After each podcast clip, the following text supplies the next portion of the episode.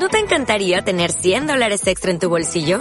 Haz que un experto bilingüe de TurboTax declare tus impuestos para el 31 de marzo y obtén 100 dólares de vuelta al instante. Porque no importa cuáles hayan sido tus logros del año pasado, TurboTax hace que cuenten. Obtén 100 dólares de vuelta y tus impuestos con 100% de precisión. Solo con Intuit TurboTax. Debes declarar para el 31 de marzo. Crédito solo aplicable al costo de la presentación federal con TurboTax Full Service. Oferta sujeta a cambios o cancelación en cualquier momento. La máquina de vender, episodio 11.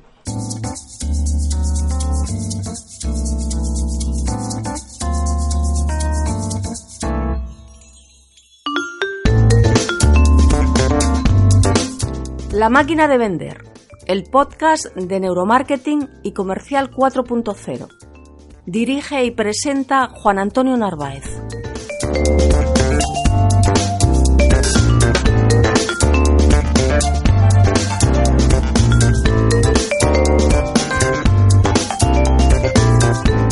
Hola a todos y bienvenidos a una nueva entrega de La máquina de vender. Mi nombre es Juan Antonio Narváez. Me puedes encontrar en mi blog juanantonionarvaez.com. Ayudo a profesionales a mejorar sus estrategias comerciales para incrementar sus ventas y consolidar sus equipos de trabajo. Un cariñoso saludo para Esteban Bueno, presidente de la Asociación de Empresarios de Artes Gráficas de Málaga, fiel oyente del programa. Desde mi web, juanantonionarvaez.com, te puedo ayudar a mejorar tu estrategia de ventas. El día 10 de diciembre lanzo el curso de herramientas Comercial 4.0.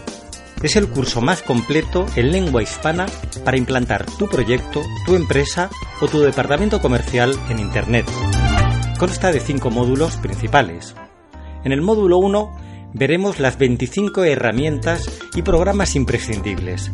Con estos programas y herramientas adquirirás todas las habilidades necesarias para trabajar en los módulos de nivel superior. Su aplicación está más allá del curso, ya que te van a servir incluso para ordenar tu vida personal. Módulo 2. Edición de audio. Aprenderás cómo editar tus archivos de audio con un acabado totalmente profesional. Podrás crear tus propios tutoriales y argumentos de ventas en audio para tus comerciales.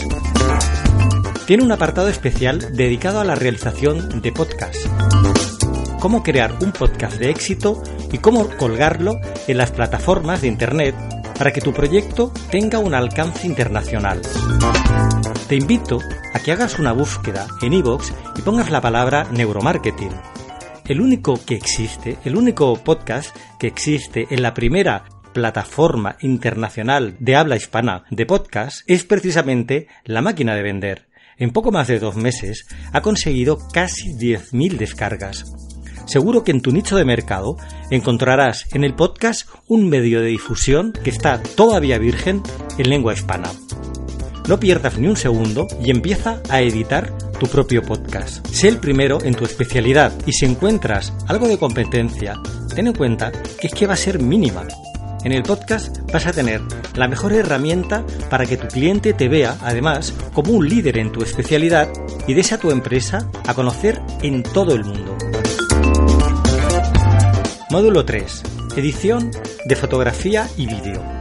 En este módulo aprenderás cómo editar tus fotografías y vídeos con un acabado totalmente profesional. Aprenderás a hacer videotutoriales para la formación de tu departamento, para implementar tu página web o incluso para subirlos a YouTube y crear así tu propio canal. Módulo 4. Cómo hacer un blog. Aprenderás a realizar tu propia web, tu propio blog, cómo alojarte en Internet, cómo contratar un hosting, cómo contratar un dominio, cómo tener tu propio correo electrónico con el nombre de tu dominio. Podrás diseñar tu página web con un resultado profesional y empezar a alimentar tu blog con los contenidos que has generado tanto en audio con tu podcast, con tus fotografías y tus vídeos. Módulo 5. Redes sociales. En este último módulo aprenderás a utilizar de modo efectivo las redes sociales para conocer a los líderes de tu nicho de mercado y cómo aprender a dar visibilidad a tu departamento comercial y a tu empresa. Hoy en día una pyme puede competir en Internet con la mayor de las empresas multinacionales. Con una buena estrategia, una pequeña tienda de alimentación puede competir con una gran multinacional. Piensa que la ventaja que tiene una pyme consiste en que puede introducir inmediatamente la última herramienta, la última tecnología, mientras que la gran empresa necesita a lo mejor meses y meses y para cuando lo ha conseguido, la sociedad que avanza tan rápido, mucho más hoy en día que la propia empresa, ya la ha sustituido por otra nueva. No pierdas el tiempo y empieza ya con tu proyecto personal. Aprende a vivir de tu pasión. El curso de herramientas tiene un valor de 497 euros, pero si solicitas tu prescripción solo para oyentes de la máquina de vender, antes del 10 de diciembre de 2016, fecha de su lanzamiento, pagarás solo 197 euros. Para hacer tu reserva no tienes que pagar ahora los 197 euros. Tan solo entra en mi web y haz clic en el botón de prescripción que verás en la página de inicio y rellena el formulario de inscripción con tu nombre, correo electrónico, teléfono y en la casilla de mensaje y en la casilla de mensaje escribe la máquina de vender. El pago lo podrás realizar el día 10 del 12 de 2016, fecha en la que podrás iniciar el curso. Recuerda, haz ahora mismo tu prescripción. Después del 10 del 12 de 2016, el curso tendrá su valor real de 497 euros. Aprovecha esta oferta solo para oyentes de la máquina de vender.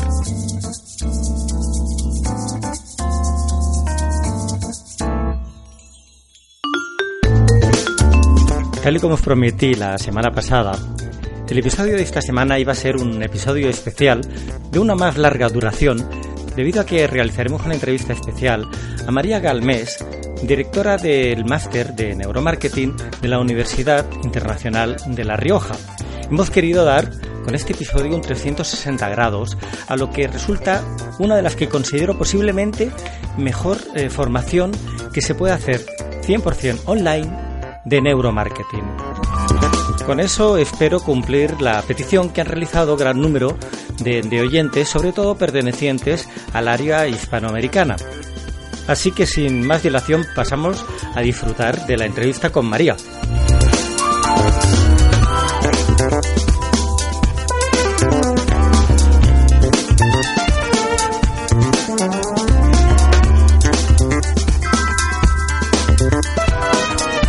Hoy ha venido a enseñarnos mucho más de neuromarketing a la máquina de vender María Calmés. Hola María, bienvenida. Hola, buenas tardes. María es doctora en Ciencias de Comunicación por la Universidad de Málaga y licenciada en Publicidad y Relaciones Públicas. Su tesis se centró en la organización de eventos como herramientas de comunicación de marketing, modelo integrado y experiencial.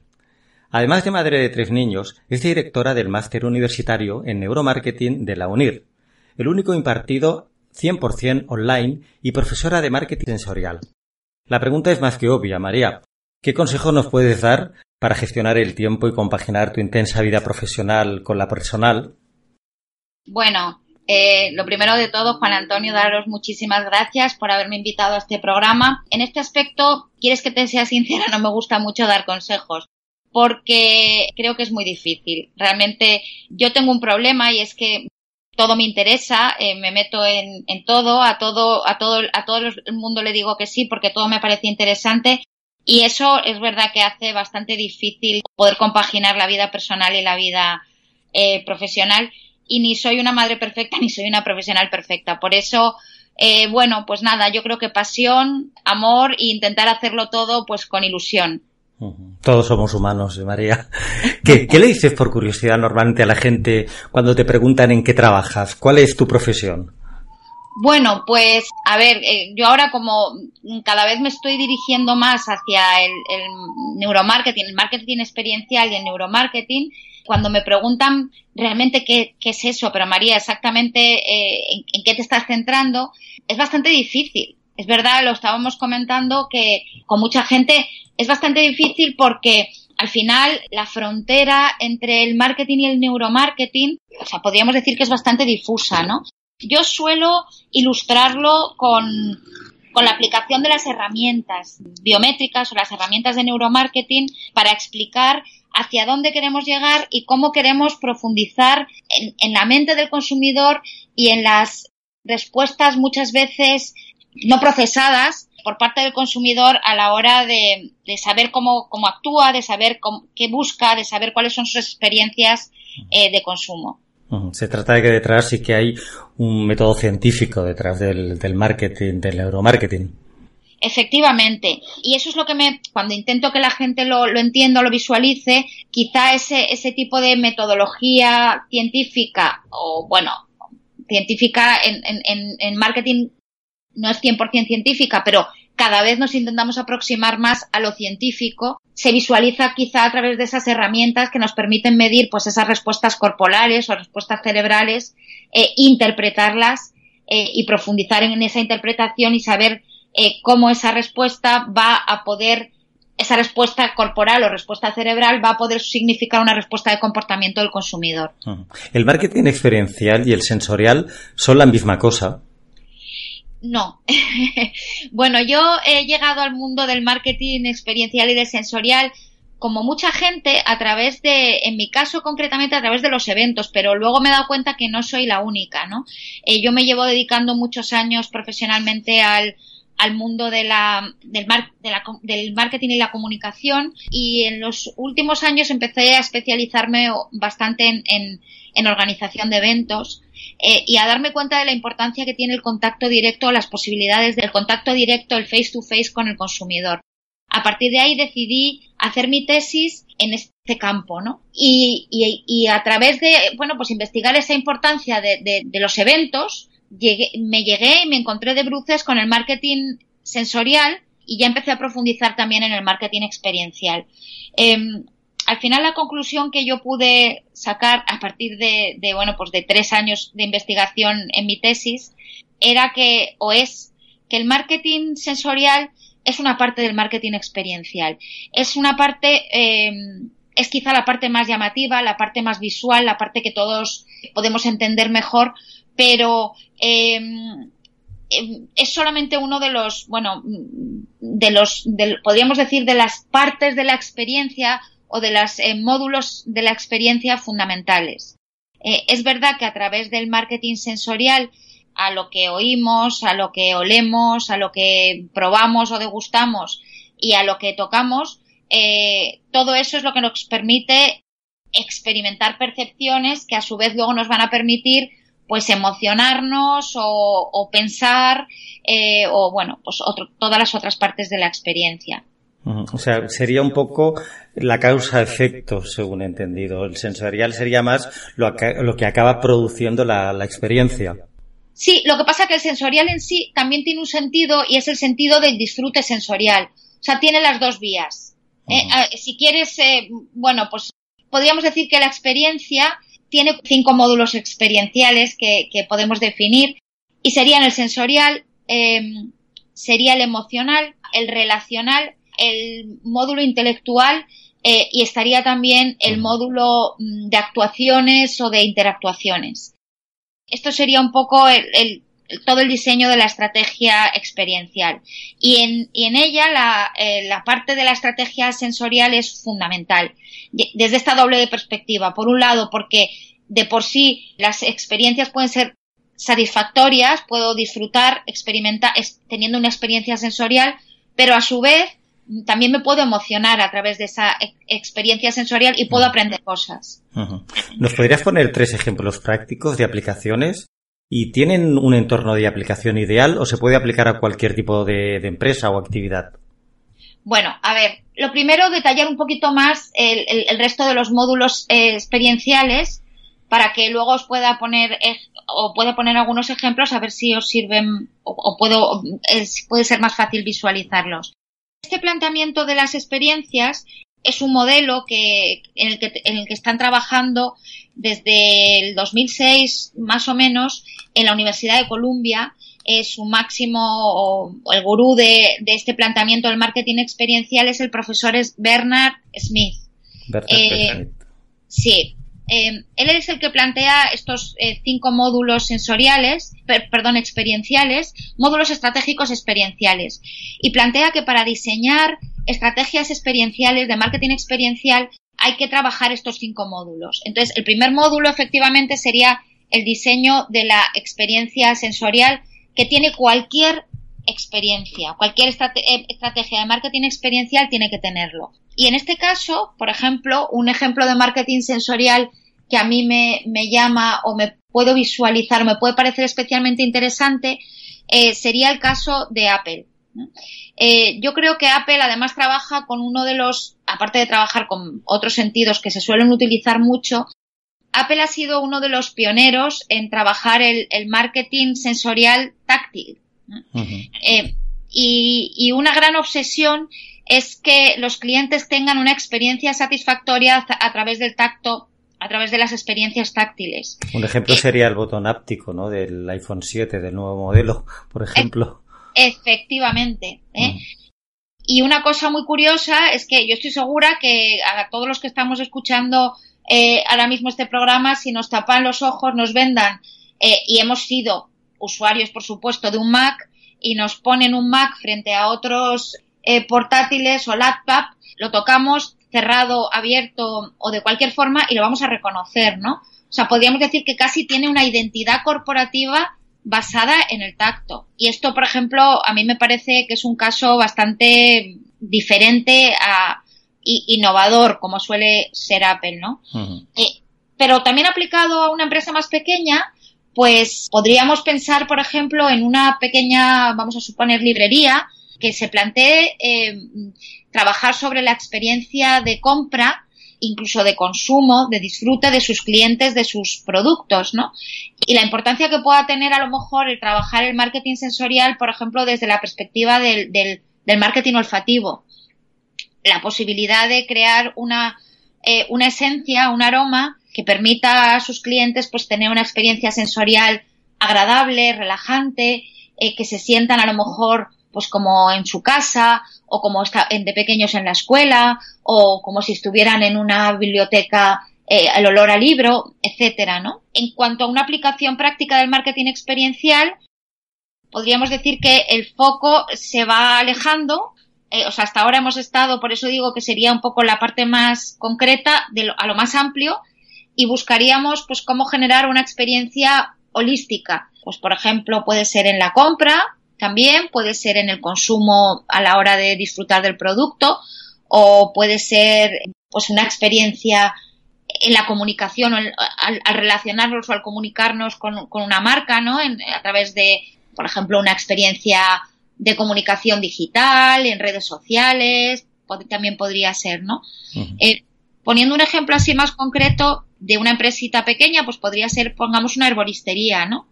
Que pueda diseñar eh, la estrategia de la experiencia de compra de sus clientes y que no teniendo que hacer una inversión eh, enorme, se pueda plantear todos estos módulos experienciales, ¿no? Lo primero, por supuesto, el, el marketing o el módulo sensorial, que va a oler el cliente cuando entre en la tienda, que va a ver, que va a oír, que va a, a probar, eh, que va a tocar, que va a sentir, eh, es decir, qué emociones eh, podemos provocar o podemos estimular y qué estado anímico, ¿no? supongamos que queramos en una herboristería pues, seamos capaces, pues por ejemplo, jugando, por eso decía, con el marketing sensorial, la música, hacerle sentir cómodo, hacer sentir que su estado anímico cambie, que se relaje, no solamente con la música, también a lo mejor a través de la participación de el vendedor o la vendedora en ese momento, por cómo se dirija a esa persona. También podemos diseñar, pues, el módulo de intelectual. ¿Va a aprender algo? A lo mejor podemos colocar, eh, pues, unos folletos donde le expliquemos algo sobre los productos que va a comprar o incluso mejorar luego su experiencia de consumo si le indicamos que eh, cómo tiene que consumirlo, para qué, eh, etcétera, y estaríamos aludiendo al módulo de pensamientos. En módulo interactivo, pues yo qué sé, podríamos invitarle a, a, unas charlas o, a poner en común con otros, con otros eh, consumidores temas relacionados con esto. Bueno, infinidad de cosas que podríamos hacer en torno a, y ahí también estaríamos trabajando el módulo relacional. Al mm. final lo que se trata es de diseñar una experiencia holística o una experiencia, un híbrido experiencial que también llaman en la Universidad de Columbia, eh, que sería que incluye algunos de estos módulos para que al final el cliente tenga una experiencia significativa a través de la que consigamos que el cliente, que el producto, yo digo, se meta en el ADN del cliente.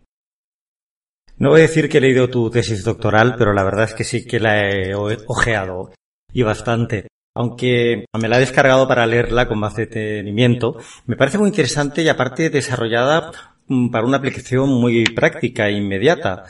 Destaco unas palabras que incluyes en tu tesis de Max Lederman, que dice que las agencias de marketing tienen que olvidarse de perseguir glóbulos oculares, más bien deben de dirigirse a los corazones y a las mentes. Deben de poner su atención en cómo experimentan las marcas los consumidores, no en cómo las perciben. ¿Nos puedes ampliar esta visión del marketing y cómo la compaginas con las biometrías que se realizan en un proyecto de neuromarketing? Eh, pues efectivamente. Esto que dice Max Lenderman, eh, que además dice hace varios años, porque creo recordar que el libro de Lenderman es del 2007, que lo tradujo en España Raúl González, que para mí es un, eh, bueno, pues es un experto en, eventos y en marketing experiencial al que sigo y, del que aprendo cada día. Yo creo que es una frase muy buena la que has escogido, Juan Antonio, porque resume muy bien eh, todo lo que yo quería transmitir en mi tesis y sobre todo todo lo que Lenderman quiere transmitir en su libro, ¿no? Es que hemos estado, podríamos decir que hemos estado trabajando en marketing mucho con cómo percibe el cliente, con esa, eh, sobre todo con cómo el cliente nos comunica lo que él ha interpretado que ha percibido. ¿eh? Mm. Me explico. Y hemos jugado o hemos diseñado todas nuestras estrategias basadas en eso de ahí creo que viene un poco el, enfoque o, la metáfora del globo ocular, ¿no? En, el sentido de que realmente eh, al final lo que tenemos que poner la atención es en cómo experimentan realmente los clientes a través de todas esas experiencias que nosotros le estamos proponiendo, cómo experimentan las marcas, ¿no?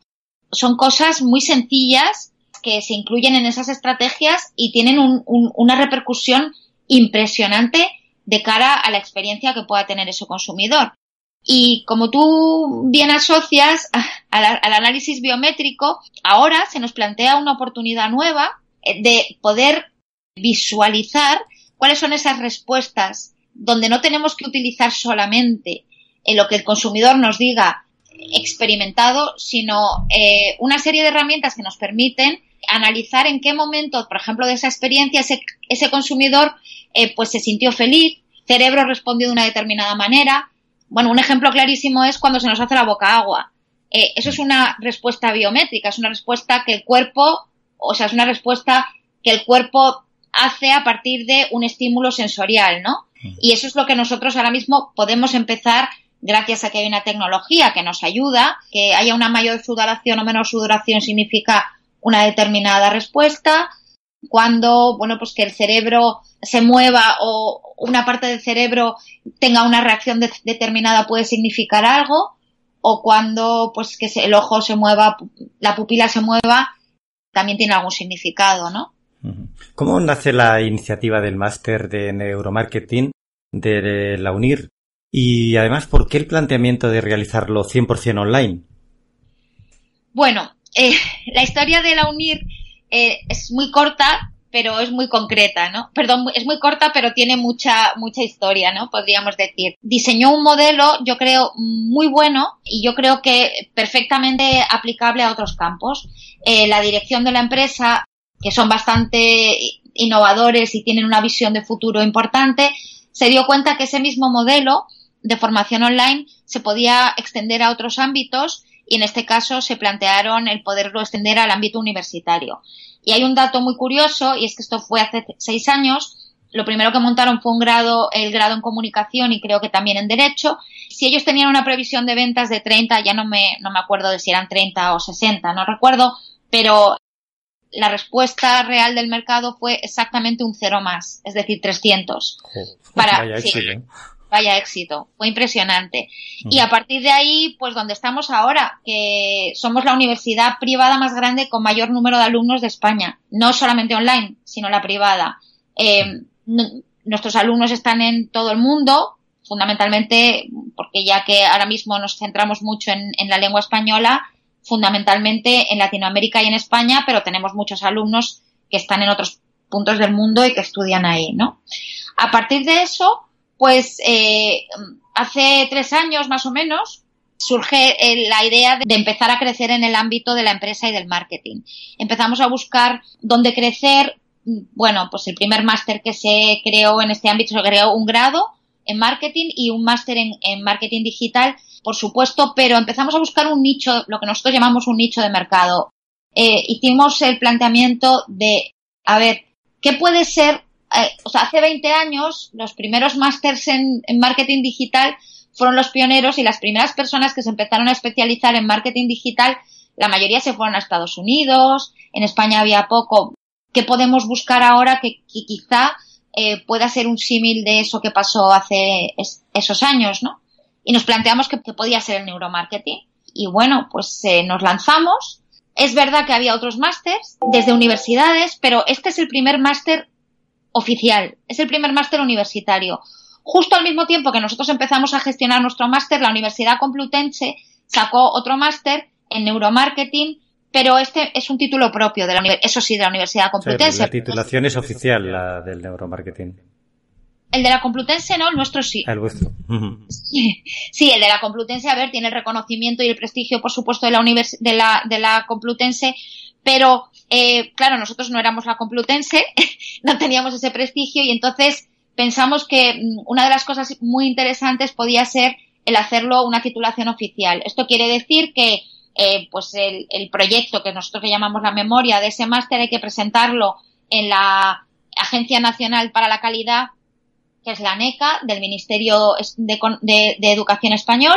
Ellos lo ven, eh, lo analizan con mucha profundidad eh, te ponen una, eh, incluye una serie de requisitos, pues de un porcentaje de profesores con académicos, con un perfil académico, etcétera, y si pasa, podríamos decir, ese filtro, lo aprueban. Y en nuestro caso nos lo aprobaron. Con la suerte, pues eso, que nos convertimos en el primer máster universitario en España. Es una titulación 100% oficial. Nos preocupaba mucho esa dualidad profesional académica porque no queríamos dejar de ser profesionales metiéndonos en el ámbito del neuromarketing, donde considerábamos que era fundamental que nuestros alumnos pudieran pues beber de las fuentes profesionales de, la gente que está trabajando ahí. Y hicimos una cosa que en nuestra universidad es ciertamente innovadora, aunque como ha funcionado muy bien ya han empezado a aplicarlo en otros másters, y es una dualidad entre, o bicefalia, podríamos decir, en la dirección, ¿no? Eh, yo dirijo el máster desde una perspectiva más académica eh, y todo lo que tenga que ver con, con la universidad eh, es un poco mi función. Y, y, Pepe Martínez, que es el director de marketing en España de Millward Brown, que es una, una de las principales multinacionales en investigación de mercados, y también es el director de ANEIMO, el presidente de ANEIMO, de la Asociación de Empresas de Investigación de una de las asociaciones. Eh, él es el, director profesional. me, gusta esa simbiosis porque normalmente la formación no es excesivamente académica, con lo cual está muy distanciada de la realidad de la empresa o está mm, desprovista del rigor académico que tiene una formación hecha simplemente por un profesional del mundo real, de, la agencia. Para mí es una de las cosas que, que creo que ha funcionado mejor a la hora de poder diseñar un máster, como tú bien dices, que pueda ser adecuado tanto para profesionales como académicos, pero especialmente para profesionales. Eh, la mayoría de nuestros alumnos son profesionales personas que están en el mundo ya, en el mundo del marketing, en el mundo de la empresa, en el mundo, bueno, algunos incluso en el, en el ámbito de la psicología que quieren reorientarse hacia el marketing. Y hay algunos que, que, sí que, bueno, han decidido dedicar su carrera académica y incluso alguno que ya ha empezado el doctorado, pero es un porcentaje menos importante. Pero el hecho de que tenga esa fuerza académica, como tú dices, o ese respaldo académico, yo creo que le aporta bastante valor. Dado que una gran parte de nuestra audiencia pertenece al área hispanoamericana, ¿nos podrías decir qué porcentaje más o menos de alumnos eh, de, México, de Chile o de Argentina tenéis en el, en el máster? Pues mira, concretamente tenemos muchísimos alumnos latinoamericanos, pero en los, en los eh, mercados que más fuerte ahora mismo eh, hemos entrado es en, en Colombia, en Ecuador, eh, en este máster concretamente donde más fructífero o donde más eh, alumnos tenemos ahora mismo es en Colombia y en Ecuador. También hay algún alumno de México, eh, pero no, no tenemos ahora mismo alumnos ni de Argentina ni de Chile. ¿eh? Este es quizá el campo ahora mismo. Una de las cosas que se me ha olvidado deciros cuando decidimos crear este máster en neuromarketing es que en la UNIR, en la Universidad Internacional de La Rioja, hay un máster que lleva ya creo que tres años o más, eh, muy, muy, muy potente. Eh, yo creo que quizá es uno de nuestros productos prestigio, como yo digo, que es el máster en neuropsicología. Neuropsicología. sí, es un máster precioso que va bastante dirigido, está dentro de la Facultad de Educación y va dirigido especialmente a profesores. Es un máster precioso y para que os hagáis una idea, tenemos 1.200 alumnos por año. Eh, es impresionante el número de alumnos que tenemos, y es, es una barbaridad. La Complutense tendrá el prestigio, pero vosotros tenéis los alumnos. Sí, sí, eh, sí, pero, pero bueno, e, efectivamente fue un máster que empezó como el nuestro. Pues a lo mejor en la primera promoción, no sé si me dijeron que tenía 50 alumnos, igual que nosotros hemos tenido en el primer año, ¿no? 50 alumnos por promoción, que son 100 al año, porque nosotros tenemos dos promociones, una en noviembre y otra en marzo.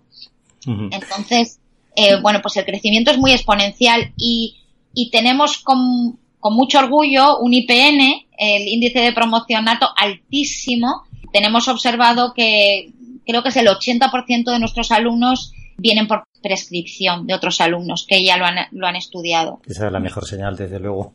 Eh, ¿Nos podrías detallar el programa de estudios del máster y la duración que tiene?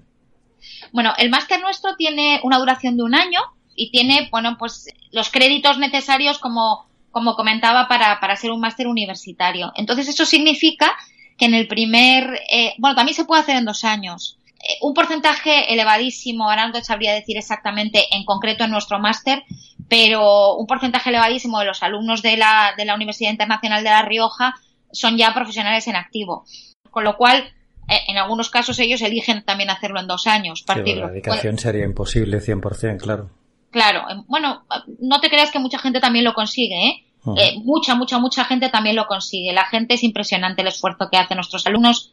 A mí me impresiona muchísimo la, la historia personal que hay detrás, de esfuerzo, sobre todo de esfuerzo personal que hay detrás de cada uno de nuestros alumnos, porque de verdad una cosa que quiero incidir y no quiero explayarme demasiado en, en, las, en las ventajas de mi universidad es que nuestro máster es exactamente igual de exigente eh, en cuanto a estudios que cualquier otro máster de cualquier otra universidad. Como he comentado, se puede hacer en un año o en dos. En principio está proyectado para que se haga en un solo año. En, la primera, en el primer cuatrimestre, que, bueno, pues en este caso, por ejemplo, el que acabamos de empezar ahora mismo, de hecho empieza las clases el lunes que viene, sería de noviembre a, a marzo, sería el primer cuatrimestre, tienen cinco asignaturas. Yo creo que una de las cosas que también nos planteamos mucho al inicio, al diseñar este máster, era es un máster de un año, eh, es un máster con muchísimo eh, horas de trabajo previstas del alumno. Eh, no puede ser igual que un curso de neuromarketing que haga cualquier alumno en, unas 100 horas, ¿no? Para nada. Entonces, ¿cómo podemos conseguir, bueno, pues esta capacitación de un alumno o que trabaje de forma adecuada?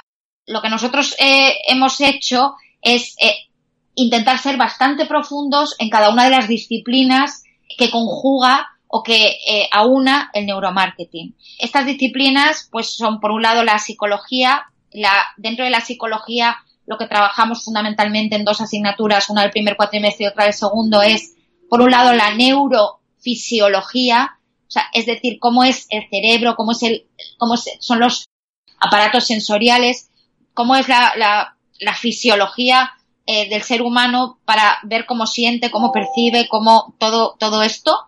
Esa es una asignatura quizá la más teórica de todo el máster que se llama Bases Científicas del Neuromarketing. Luego hay otra asignatura que se llama Comportamiento del Consumidor, que es 100% una asignatura de psicología que incide y que profundiza mucho en cómo es el consumidor, eh, en cómo piensa, cómo siente y cómo percibe el consumidor.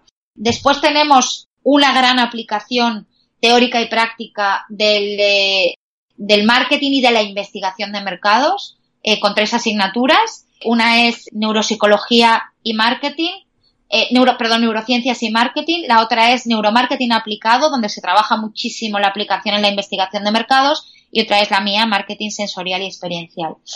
Después tenemos también algo que seguro que todo el mundo se plantea en cuanto hablamos de neuromarketing, que es los límites legales y éticos de la aplicación del neuromarketing, ¿no? Es una asignatura que se llama mm, deontología, creo que es, bueno, deontología en el neuromarketing, eh, muy interesante donde se profundiza mucho en esto y los alumnos trabajan un montón de forma muy práctica también sobre este contenido. Y después, obviamente, tenemos una asignatura que tiene mucha fuerza, que es la asignatura de herramientas, de la aplicación de las herramientas para el neuromarketing, ¿no? Estoy mirando que no me acuerdo ahora mismo del nombre, bueno, eh, donde trabajamos pues todas las herramientas, los datos que generan a partir de la aplicación de esas herramientas, cómo tratar esos datos para eh, extraer conclusiones interesantes para aplicar en el neuromarketing. Y luego ya tenemos asignaturas optativas en el segundo cuatrimestre. En el, primer cuatrimestre hay cinco asignaturas, en el segundo cuatrimestre hay tres, dos obligatorias y el resto, bueno, y luego tres optativas. También hay otra asignatura que se llama el neuromarketing y la empresa, que trabaja más pues aspectos más relacionados con el liderazgo, con la gestión de equipos, con el coaching, etcétera y también con la neuropolítica y también metemos eh, también política. Y luego una asignatura optativa que son prácticas, que, también uno puede elegir. Y luego tienen que desarrollar su trabajo fin de máster, que tiene 12 créditos, eso quiere decir que equivale el esfuerzo y el trabajo que hay que hacer a dos asignaturas enteras, con lo cual es bastante difícil, bastante esfuerzo y, bueno, pues eh, tenemos dos vías que son la académica y la más profesional. Con esta doble dualidad, pues los alumnos que se quieran dedicar, que son menos, como os comento, al mundo académico, eh, pueden empezar a investigar para que luego a lo mejor su tesis doctoral verse sobre lo mismo que han trabajado ahora y los que se dedican al mundo profesional lo que hacen es una aplicación real en, en una situación real. Al ser 100% online, ¿cómo pueden llegar a realizar las prácticas los alumnos? Juan Antonio, me encanta esta pregunta porque ha sido mm, quizá lo más difícil de, toda la aplicación de nuestro máster. Desde el principio mm, sabíamos que la mayoría de nuestros másters tienen prácticas obligatorias y los alumnos, eh, bueno, en el segundo cuatrimestre, pues tienen unas 100, aproximadamente unas 100 horas de prácticas en empresas donde tienen que aplicar todo lo que han estudiado. ¿Cuál era nuestro problema? Que sabíamos que hay muy pocas empresas hoy por hoy donde el alumno pueda aplicar eh, incluso aprender de otros eh, de, de, todo esto, ¿no? Entonces, eh, lo que nosotros hicimos fue hacer un cambio en este diseño, por supuesto, ponerlo como una asignatura optativa para los alumnos que ya tengan algún contacto, que ya tengan vías, que, que tengan especial ilusión y especial, bueno, pues especial interés en hacer estas prácticas, donde nos esforzamos todos en, que las hagan y buscar un, el sitio más adecuado.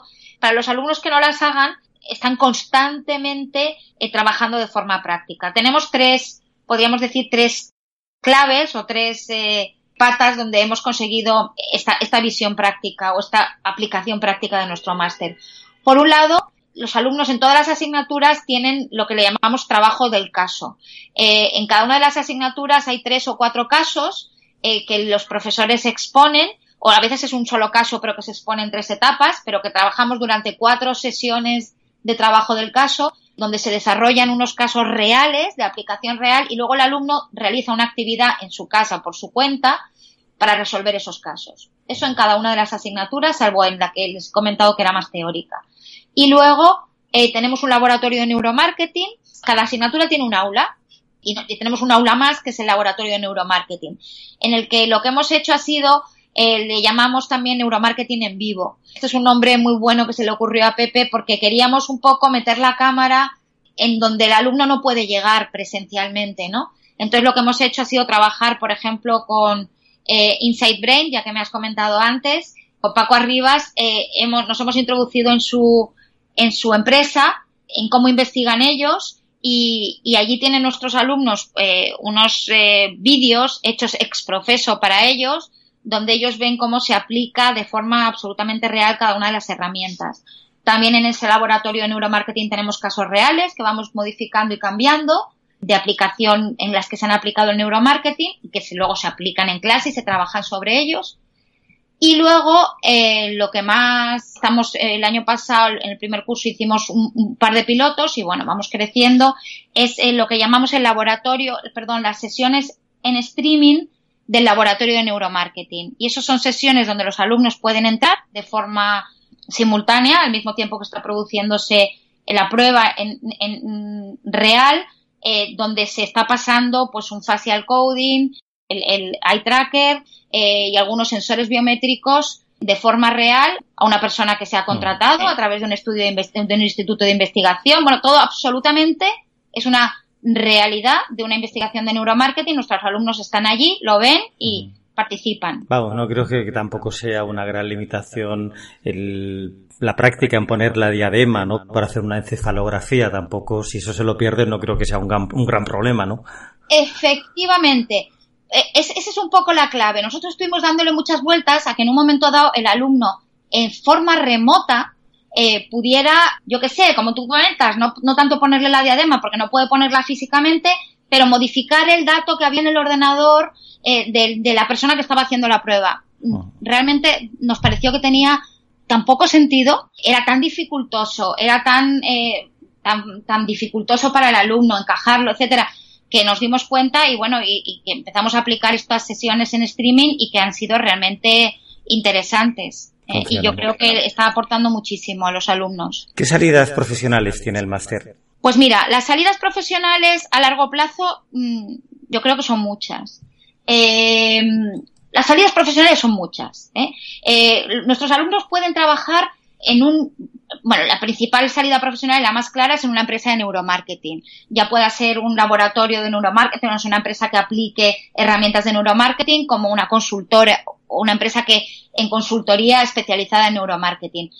hoy por hoy son pocas. Antes bueno, pues aquí las, nos conocemos todos, son poquitas en España todavía. Está claro que cada vez son más y a mí me sorprende cómo crecen, pues desde que nosotros empezamos el máster, que fue el año pasado en noviembre, hasta ahora yo casi diría que se han duplicado. ¿eh? Eso por un lado. Luego, por supuesto, en empresas de investigación de mercados, que es un poco donde está trabajando Pepe al ser también el presidente de la, de la asociación, incluso nosotros tenemos un acuerdo con Aneimo, con, la, con las, em, las empresas asociadas a Aneimo, eh, para que puedan estudiar nuestro máster, porque cada vez hay más empresas de investigación de mercados que empiezan a aplicar eh, también em, las investigaciones de neuromarketing sumadas a, la, a sus eh, investigaciones tradicionales cuantitativa, cualitativa y estudios de observación. ¿no? en tercer lugar, tendríamos también empresas, yo creo que en general grandes empresas, sobre todo con mucha inversión en marketing, que están empezando a, no te digo crear departamentos, pero sí a buscar ese perfil profesional en, los, en las personas que trabajan en el departamento de neuromarketing, de, marketing que, que conozcan el neuromarketing. En cuarto lugar, agencias de marketing o de publicidad o de comunicación de marketing que también eh, empiezan a incluir entre sus servicios, bueno, pues el poder asesorar a sus clientes a la hora de poder evaluar sus campañas a través de herramientas de neuromarketing o incluso poder diseñarlas eh, pensando ya en, luego medirlas para, para observar si eh, se está llegando a los clientes a través de, de estas formas, podríamos decir, de trabajar de una forma más profunda los insights del consumidor, ¿no?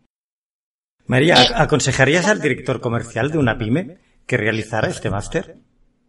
Genial porque enlazo un poco con la, la siguiente que te iba a comentar, que era ah. también mucho startups.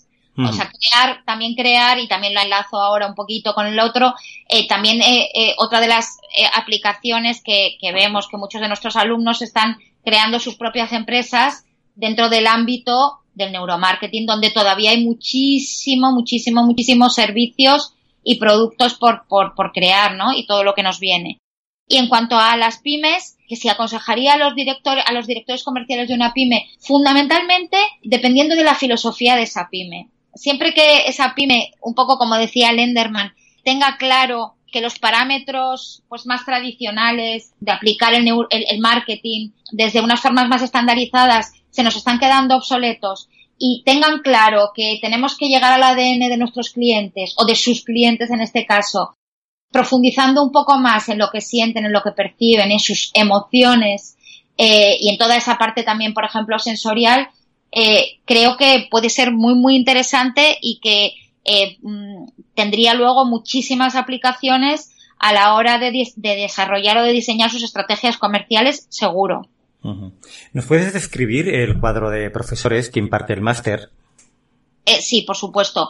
Eh, como os he dicho, nosotros tenemos esa eh, esa, tendríamos esa dificultad que vamos ahí realmente tenemos un claustro de profesores que yo no, ni me lo creo, eh, porque eh, creo que el 100%, creo, eh, somos eh, académicos y profesionales. Eh, unos más académicos, otros más profesionales, pero todos los profesores teníamos experiencia en dar clase, algunos, por ejemplo, como Pepe Martínez, una experiencia solidísima profesional y dando clases en escuelas de negocios, no tanto en el ámbito académico, aunque él también ha dado en otras universidades. Y luego, eh, otros de los profesores, pues a lo mejor mi perfil. Eh, yo eh, también he trabajado muchísimos años y sigo trabajando como consultora en marketing experiencial, eh, pero quizá una mayor parte de mi tiempo ahora se dedica a, a la docencia académica y a la investigación académica. A partir de ahí, pues, por ejemplo, pues tenemos a Alexia de las Morenas, que es una experta en ciencias de la comunicación y a su vez estudió neuropsicología y ahora mismo quizá es una de las, bueno, pues de, las personas que más ha escrito varios libros sobre neuromarketing y que más, más está aplicando el neuromarketing en, su consultoría, ¿no? Tenemos pues otros perfiles como eh, Sara Barbeito, que es una psicóloga clínica eh, que ha trabajado o que trabaja eh, en, en, en, la psicología clínica desde hace muchos años y que eh, tiene una, bueno, pues una trayectoria muy sólida en psicología, eh, pues otros profesores como Jesús Pérez Abadía, que es, eh, es que no me quiero dejar ninguno, pero que él es, eh, tiene una dualidad muy curiosa porque es ingeniero y psicólogo, algo bastante raro. Eh, él es el profesor de herramientas, él conoce y, es el que, a su vez es el director del laboratorio de neuromarketing de UNIR. Tenemos a Jesús Perán, que quizá es uno de los pioneros en España en el neuromarketing y sobre todo en la aplicación de, la, de las neurociencias en la empresa. Es un, eh, discípulo de Brian Dodd, eh, bueno, eh, y de, bueno, pues de los primeros que, que, que empezó a impartir esta, esta docencia. Más o menos, creo que no me, que me, me, dejo algunos profesores, pero para que veáis así un poco cuál es el perfil mm. docente, ¿no? ¿Cuándo hay una próxima convocatoria y qué valor tiene, tiene el máster y además cómo podría pagarlo el alumno? La próxima convocatoria es en marzo. ¿eh? En la convocatoria de noviembre hace ya tiempo que no había plazas. Con lo cual ahora mismo ya hay muchas, muchas, muchísimas, pero hay bastante gente que se quedó sin plaza que creo que ya se ha matriculado en la, en la convocatoria de marzo. Ahora mismo tenemos unas plazas limitadas por ANECA, como les comenté, por, por el Ministerio, porque nosotros dijimos que, que íbamos a cubrir 100 plazas al año y, y, ahora mismo tenemos una demanda bastante superior, con lo cual eh, vamos probablemente a pedir un aumento de plazas, pero estamos bastante limitados. Uh -huh. En cuanto al... ¿Son 100 al año o 100 por convocatoria? No, no, 100 al año, 50 por convocatoria 50. tenemos ahora, pero nuestra idea es ampliarlo efectivamente a unos 100 por convocatoria. ¿eh? No queremos tampoco crecer muy rápido porque no queremos perder, eh, bueno, pues queremos aplicar muy bien todo eh, y no queremos perder, bueno, pues esa, por ahora esa cercanía que tenemos con nuestros alumnos. Eh, y queremos ir creciendo a medida que mm, vayamos experimentando, ¿eh? ya que tengamos experiencia en esto, mm, queremos crecer al mismo ritmo. Cuanto al, al, al, cómo se puede pagar, bueno, pues fundamentalmente la UNIR tiene la, ofrece la posibilidad a sus alumnos de que, de que paguen los másters aplazados, trabaja con diferentes eh, bancos, etcétera, que se lo, que se lo financian y el coste eh, no os podría decir exactamente porque hay, hay, hay también bastantes, eh, hay momentos a lo mejor en que hay unos descuentos, eh, hay otros momentos es, es diferentes, pero eh, más o menos el coste es como un máster en la universidad pública. O sea, es, es bastante más barato que un, que un máster en la universidad privada, eh, pero tiene más o menos el mismo precio que un máster en la universidad pública. Uh -huh. Anda por ahí. ¿Eh? Eh, estuve en una webinar precisamente que hicisteis acerca de vuestro máster y creo que fue precisamente José Martínez, su compañero, el que explicaba que un profesional de neuromarketing es como un médico que pide a una clínica radiológica una radiografía para un paciente que él luego analizará. No es necesario que un profesional de neuromarketing tenga un laboratorio portátil para hacer encefalografías y mediciones biométricas. Se puede hacer también, ¿verdad? En neuromarketing sin mediciones. Efectivamente. O sea, podríamos decir que estas mediciones pueden ser la frontera, más que las mediciones, las herramientas que te permiten hacer esas mediciones, yo creo que el desarrollo de estas herramientas va a ser lo que va a conseguir o que nos va a permitir esa explosión del neuromarketing, ¿no? Eh, vuelvo un poco al, símil del, marketing digital. Eh, marketing interactivo se estaba haciendo antes de las herramientas digitales. Sin embargo, las herramientas digitales nos han ayudado a, a su explosión, ¿no? Pero esa búsqueda de esa comunicación interactiva, directa, que se hacía con el teléfono, que se hacía pues a través de incluso el mailing, las cartas, etcétera, ya estaba existiendo, ¿no? Cada vez usamos las herramientas que tenemos. El neuromarketing yo creo que ha existido de siempre, yo creo que sigue existiendo y que, y que se va a, a explosionar con el desarrollo de estas herramientas. Pero ahora también se puede evaluar y también se puede analizar, eh, como tú decías antes, científicamente, entre comillas, todas las eh, investigar sobre cómo nuestros clientes están reaccionando o pueden reaccionar o eh, cómo pensamos que van a reaccionar utilizando otras herramientas que ya disponemos de ellas eh, para hacer esa evaluación como la investigación cuantitativa, la investigación cualitativa, pero también incluso a través de la propia observación. Nosotros podemos observar esas respuestas de nuestros clientes, por ejemplo, a la hora de vivir una experiencia.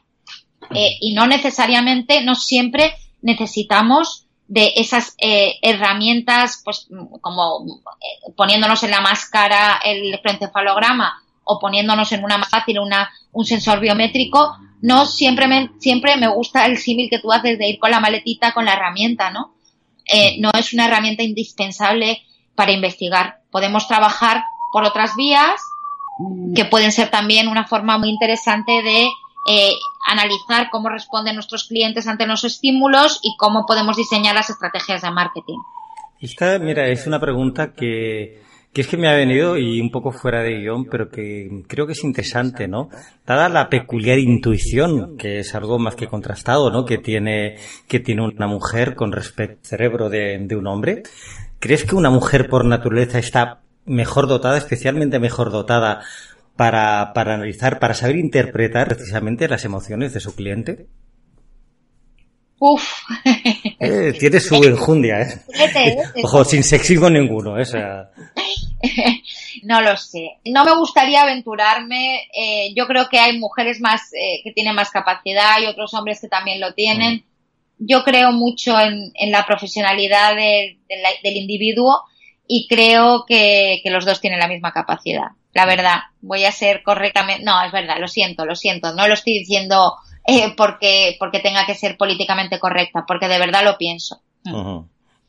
el, el, comentario de tu compañero en el webinar con respecto al ejemplo del médico, a mí lo que me gusta añadir, aunque no seas médico, eso no quiere decir que, que conozcas y apliques una serie de buenas prácticas para tener una vida sana, ¿no? ¿Qué tres consejos le darías de neuromarketing para que pueda aplicarlos inmediatamente? Le darías al responsable del departamento comercial de una pyme. A ver, yo, eh, no sé si soy la persona más adecuada para dar consejos en neuromarketing porque, bueno, pues mm, como he comentado, yo tampoco ahora mismo soy de las más expertas en esto, soy más experta en marketing experiencial y sensorial y me queda mucho, gracias a Dios, por aprender en este campo. Pero sí que creo eh, que lo primero es un cambio de visión, un cambio de planteamiento en cuanto a la estrategia de marketing. Es un cambio de planteamiento eh, que radicalmente eh, se tiene que poner en el lugar del consumidor y de cómo ese consumidor está cambiando, de cómo ese consumidor se está relacionando con las marcas y con las con las empresas de una forma completamente diferente y que es absolutamente necesario conocer esos procesos Conocer esos procesos que hacen que un consumidor, pues yo que sé, sea fan absoluto de Harley Davidson, ¿no? Eh, ¿Cómo ha conseguido eso Harley? Pues lo ha conseguido. Eh, y no conocía las herramientas del neuromarketing porque lo lleva haciendo mucho tiempo. Eh, incluso como un tendero, eh, pues tiene clientes absolutamente fans que no cambian al tendero de la esquina, ¿no? Esto quiere decir que hay unos procesos, mm, que hay unos procedimientos que podemos observar, que podemos analizar eh, que hay empresas que están haciendo, que están, lo están aplicando bien y que son capaces de llegar a, a esos, eh, yo le llamo insights, porque están ocultos, eh, a esas, eh, pues tanto percepciones, motivaciones, eh, formas de sentir, emociones que nuestros clientes sienten en su relación con las marcas y que les llevan a, a introducir esas marcas en sus vidas, en su estilo de vida y, a incorporarlos como, bueno, pues como algo normal, incluso a, ser proselitistas, ¿no?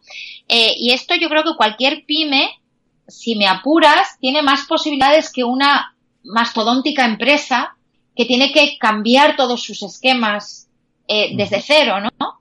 Eh, yo me acuerdo, pues eso, hablando a veces estos temas con el director de marketing de Coca-Cola, sobre todo sobre el marketing experiencial, incluso sobre las redes sociales, etcétera, pues muchas veces dice, es que, eh, es que cambiar una compañía tan impresionantemente grande, cambiar el chip en esta compañía hacia, hacia este nuevo paradigma, es, es, es, bastante complicado, mientras que una pequeña empresa mm, empiece desde ese punto de partida, yo creo que es mucho más fácil. Lo puede hacer inmediatamente. Coca-Cola cuando implantó una tecnología a lo mejor ya ha quedado desactualizada cuando ha llegado a las bases. Efectivamente, entonces eh, incluso también cuando tenemos segmentos muy concretos y muy pequeños de clientes es mucho más fácil también eh, trabajar a partir de, de, de estos eh, pues, pues de estos insights a través de sus emociones, ¿no? Con mucha más facilidad que cuando nuestros segmentos de mercado son amplísimos y son una tipología amplísima, ¿no? Yo pienso, por ejemplo, en el B2B, que también me preguntan mucho si se puede aplicar en, el, en, el, en los sectores industriales y, y, yo digo que quizá es uno de los sectores donde más fácil tiene aplicación porque conocemos casi, si me apuras, a veces individualmente a nuestros clientes. Eh, forma que es mucho más fácil procesar o, o introducirnos en esto, ¿no? Yo tengo la percepción que la PYME lo que no es consciente en la actualidad de que tiene una gran ventaja, ¿no? O sea, ya de una forma ancestral ha tenido todas las grandes desventajas de presión fiscal, de mm, cargas laborales, pero que hoy por hoy realmente si tiene capacidad de, de incorporar técnicas de marketing online y de neuromarketing, ¿no? Que es prácticamente la filosofía de este programa, ¿no? Que se mentalice, que, que abra los ojos, que es muy, que es muy sencillo. Lo que acabas de apuntar además, María, simplemente es tomar conciencia. No se trata de cambiar ahora todo y como contábamos en un principio de coger, me voy a comprar un laboratorio, venga, invierto 30.000 euros, me pongo no, ahí a analizarle el cerebro a todo el mundo. No, simplemente darte cuenta de que tienes que cambiar, pero que con, con esas dos herramientas unidas, que son el marketing digital y el neuromarketing, es que puede competir con cualquier gran marca a nivel mundial, pero una pequeña empresa con 10 empleados prácticamente. Es que están en, en, en la misma red, está en la misma Internet. Totalmente de acuerdo. Es más, eh, yo una de las cosas que, que, bueno, pues que me gustaría matizar es que en el neuromarketing estamos en, yo, yo digo que estamos en la prehistoria del neuromarketing, eh, es decir, estamos en los inicios. Eh, es verdad que en algunos otros países nos llevan bastante ventaja, pero, pero aún así estamos muy al principio. Aquí hay un desarrollo bestial por, por, por, por, por, por que, que los, ese mismo, o sea, ese mismo podríamos decir, ese mismo horizonte tan grande se le plantea exactamente igual a una pyme que a una gran empresa. Eh, y la pyme eh, tiene esa ventaja, como dices tú, de ser pequeño. Eh, yo estoy visualizando un, un, un, ser pequeñito frente a un mastodonte, ¿no? Que se puede mover con una agilidad brutal para, para empezar a aplicarlo.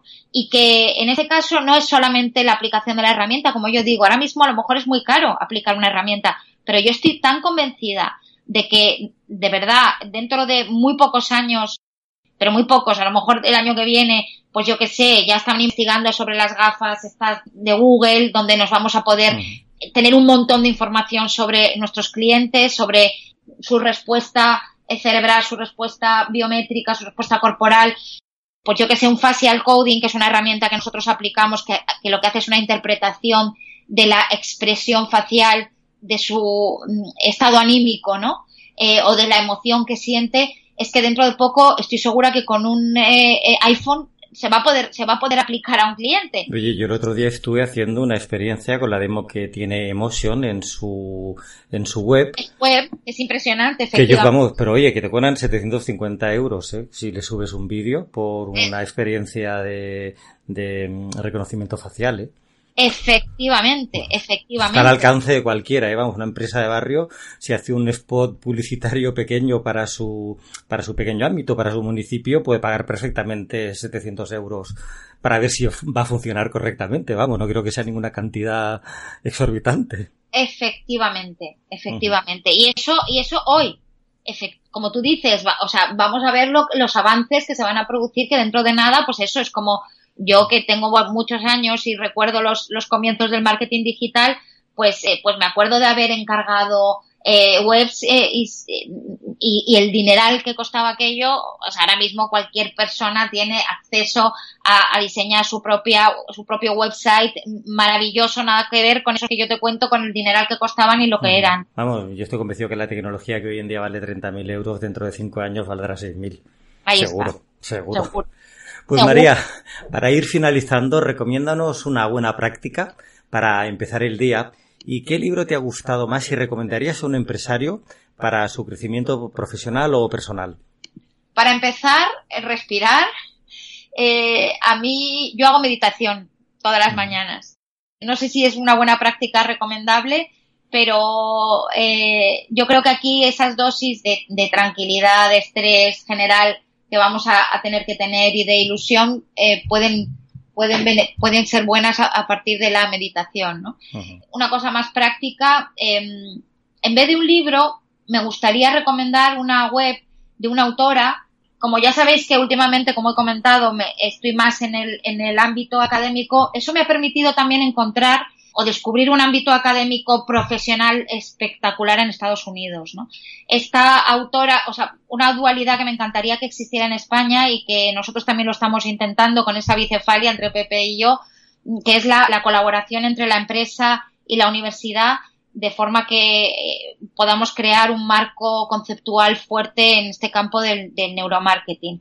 Como mi especialidad, y bien sabéis, es el marketing sensorial, os voy a recomendar una autora, una investigadora eh, que se llama Adriana Krishna, eh, Aranda Krishna, eh, que tiene eh, una web donde viene toda su bibliografía, que ha escrito varios, varios libros relacionados con el, con el marketing sensorial y sobre todo porque además es la directora del laboratorio sensorial de la Universidad de Michigan, que es el único laboratorio de marketing sensorial que tiene una universidad hoy por hoy en el que colaboran un montón de universidades, recomendado en la Harvard Business Review, o sea, tiene un prestigio impresionante y creo que cualquier persona que quiera acercarse al mundo del marketing sensorial desde una vía, podríamos decir, muy, muy profunda y con mucha base teórica también, eh, muy práctica, pero con mucha base teórica, debe conocer a, Diana Krishna. ¿eh? Para mí es mi gurú. María, pues la verdad es que yo creo que todos nuestros oyentes se habrán quedado, vamos, después de, haberte oído con ganas de empezar ya un máster de neuromarketing con, con, vosotros, ¿no? Porque la verdad es que si con solamente esta entrevista hemos aprendido tanto, pero tantísimo, ni me imagino que vais llegar a ofrecer el LANIR. Eh, María, un saludo y de verdad, muchas gracias por tu colaboración con la máquina de vender. Muchísimas gracias a ti, Juan Antonio, de verdad, para mí es un placer. Eh, ya viste que mis tiempos ahora mismo son limitadísimos, pero entre los dos hemos hecho un esfuerzo, para estar aquí y que esta oportunidad que me has brindado, poder, poder, eh, bueno, pues poder llegar a todos tus oyentes y mil enhorabuenas por tu programa que creo que está haciendo una labor impresionante para todos los que nos dedicamos al, neuromarketing. Muchísimas gracias, Juan Antonio. Gracias a ti, María. Tips de neuromarketing. El Scen Marketing.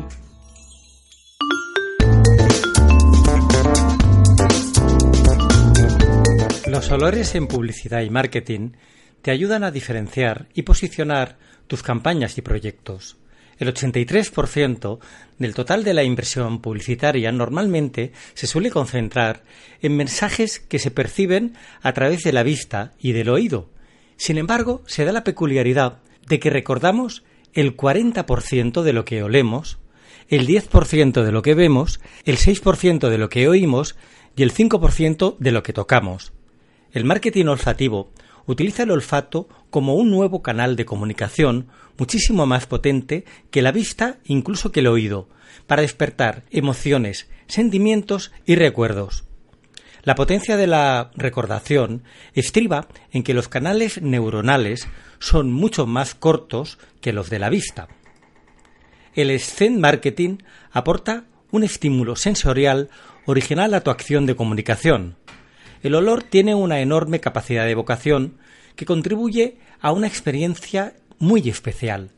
Podemos retener hasta 10.000 aromas distintos, mientras que solo reconocemos 200 colores. El olor en publicidad producirá en tu público una experiencia memorable. El scent marketing o marketing olfativo se encarga de explotar las posibilidades comerciales de los aromas basándose en el impacto que estos tienen en nuestro cerebro.